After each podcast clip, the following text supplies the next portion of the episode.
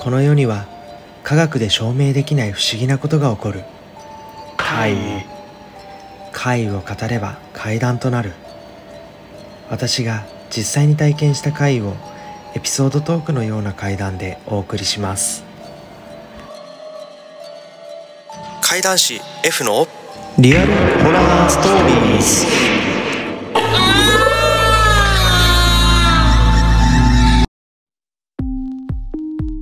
実体験会男子の F と申します。いつもご視聴ありがとうございます。突然ですが、皆様は不思議な体験をしたことがありますか？あ、あの時の？と思い出す方や、幽霊なんていないし、怪なんか起きないと思っている方もいると思います。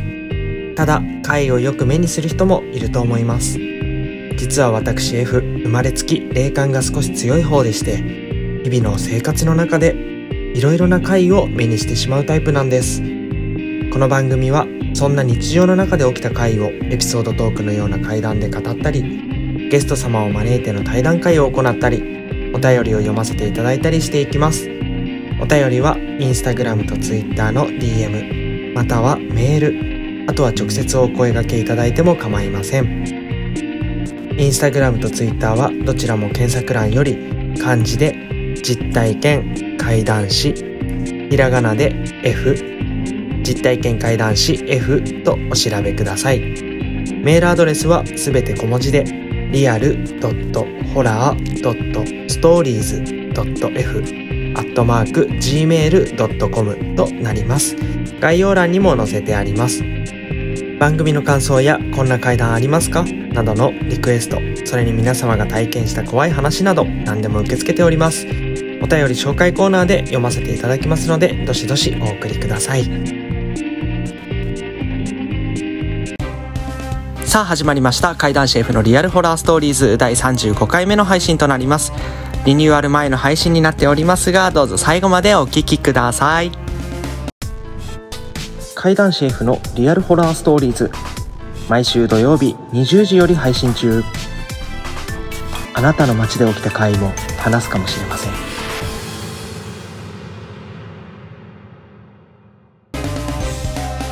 お待たせいたしました。リニューアル前ということなんですがリニューアル8月の一番最初の配信からですねここのポッドキャストリアルホラーストーリーズ少し内容を変更していこうと思っております。毎回ゲストさんを迎えて30分ほどですね階談話したりトークしたりというような番組に変えていこうと思っておりますのでどうぞそちらもお楽しみにお待ちください。そして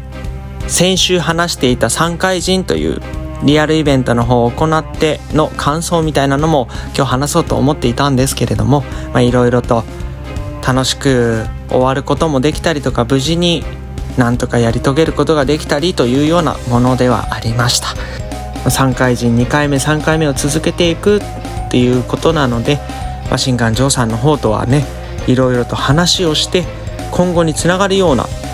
そんな深い1週間にできたかなと思っております。そして来週この配信週の翌週にはついに埼玉怪談ベース初主催イベントが行われます。リアルイベントが多くなってきておりまして初主催イベントを埼玉怪談ベースとして行いますがそちらはカフェでのライブになりますのでまた3回人とは違ったやり方をしないといけなかったりもあるので会場でしか見れない自分たちっていうのをですね是非楽しみに待っていただけたらなと思っております。そしてその3回人埼玉怪談ベースと続くわけなんですがまだ8月にも埼玉怪談ベースとしては2本ライブ控えてまして9月にももうすでに何本か入ってきていたりとかあとは7月お祭り行ったり8月お化け屋敷とのタイアップがあったりといろいろな怪談イベントではないところにもお声がけいただいてましてありがたいことにだいぶ忙しくなってきそうだなと思っております。その辺の情報に関しては Twitter だったり Instagram だったりに載せていきますのでぜひそちらも合わせてチェックをお願いいたします。あと最近 Twitter の代替 SNS みたいな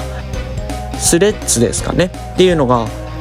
ちらほらと流行り始めていると思うんですがあのスレッズ自分も始めましてスレッズの方でもやっぱり情報の発信はしていこうと思っておりますのでそちらやってる方はチェックしていただけたらなと思います。すべて F 実体験階段って調べていただけたら出るかなと思います。あとはあや彩るっていう字ですね。あやに魂に階段英語で BASE のベース。埼玉階段ベースって読むんですがそちらも調べるとすぐに自分の方が出てくるようになってますのでそれで検索していただいてもいいのかなと思います。あとは概要欄の方にポトフっていうリンクアプリですね。の方の URL 貼ってあります。そこから YouTube 飛べたりホームページ飛べたり自分の Twitter だったり Instagram の SNS にも飛べるようになってますので合わせてそちらからもチェックしていただけたら嬉しいなと思います。どうぞよろしくお願いいたします。そのリニューアルについても少し話しておこうと思うんですけれども一人で短い時間で話して階段も最近短いものも用意していたりするので短いもの話してとかで10分15分の尺で配信今のところしてきておりましたがゲストさんを来ると1時間とか1時間超える配信とか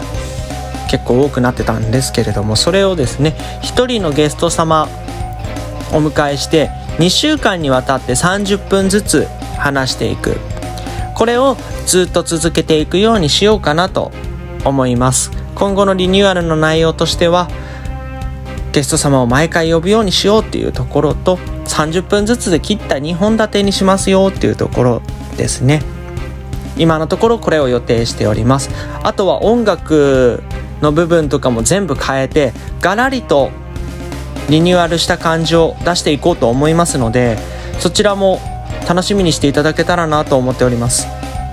でその際にやっぱり皆様リスナー様のですねお声いただきたいので誰呼んでほしいよとかがあれば自分の方にメールでもいいですし DM でもいいですし送っていただけたらその方たちにオファーかけてなるべく出ていただけるようには頑張ってみますのでそんなお声もいただけたら嬉しいなと思います。あとはトークテーマとかもねこうリスナー様から頂いた内容に沿って行ったりもできるかなと思います。よりラジオみたいな形になっていくのかなと思いますのでどんどん参加型として皆様の方でのお声もいただけたら嬉しいなと思いますのでぜひよろしくお願いいたします。改めて7月15日の告知をさせてください。埼玉怪談ベース初主催イベント。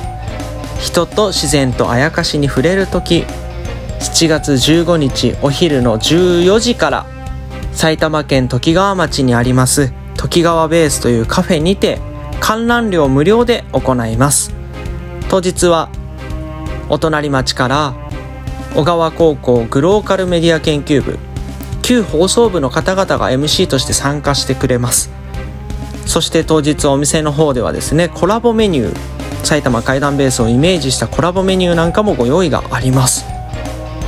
2部制を取らせていただくんですが一部のみ後日 YouTube の方でアップ予定となっております。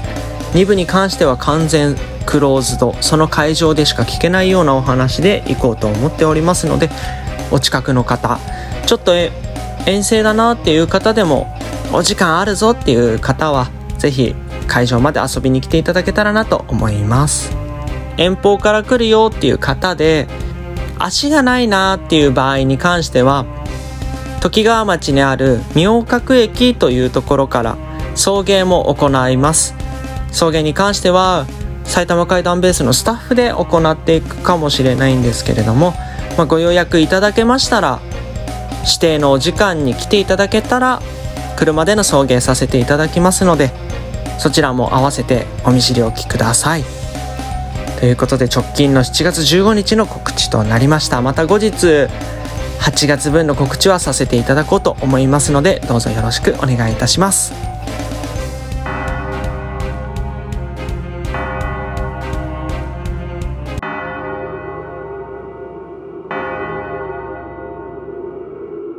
そろそろお時間のようです。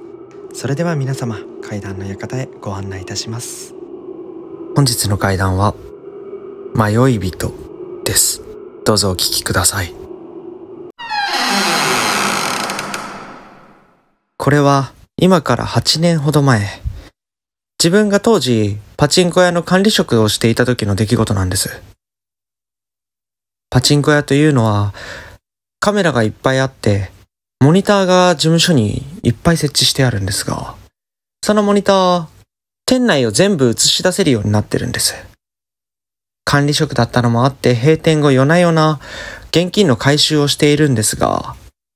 何か物音や気配みたいなものを感じるので慌てて事務所に戻ってモニターチェックするんですよ。誰かいたらまずいんで入念にモニターをチェックするんです。そうするとそこにはスーッと動く人影のようなものが見えたんで、あ、お客さんいたんだ。これは大変だと思って、慌ててホール戻って全部確認しに行くんですが、誰もいないんです。あれおかしいなと思って、またお金集めてるんですが、やはり何か気配を感じる気がする。モニターを見るために事務所まで戻って、再度、モニターチェックすると、やはりスーッと動く影があるんです。お金集めるのをやめて、その人影を探すことにしたんですが、くまなく探してもどこにも誰もいないんです。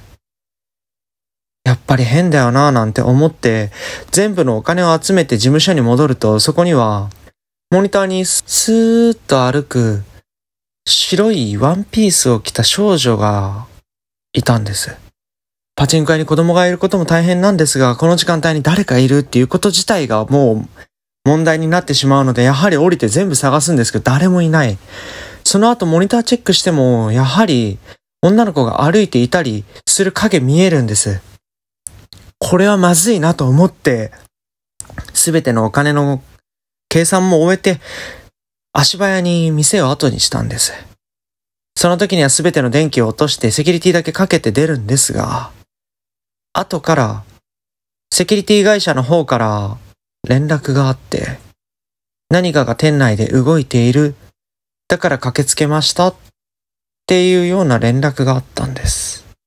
でも店内チェックしたところ誰もいなかったから、何かしらの誤作動かもしれないです。そう言って、セキュリティ会社の方は帰っていったんです。セキュリティ会社の赤外線センサーのようなものに反応したのも同じ白いワンピースを着た少女だったのでしょうか。ご清聴ありがとうございました。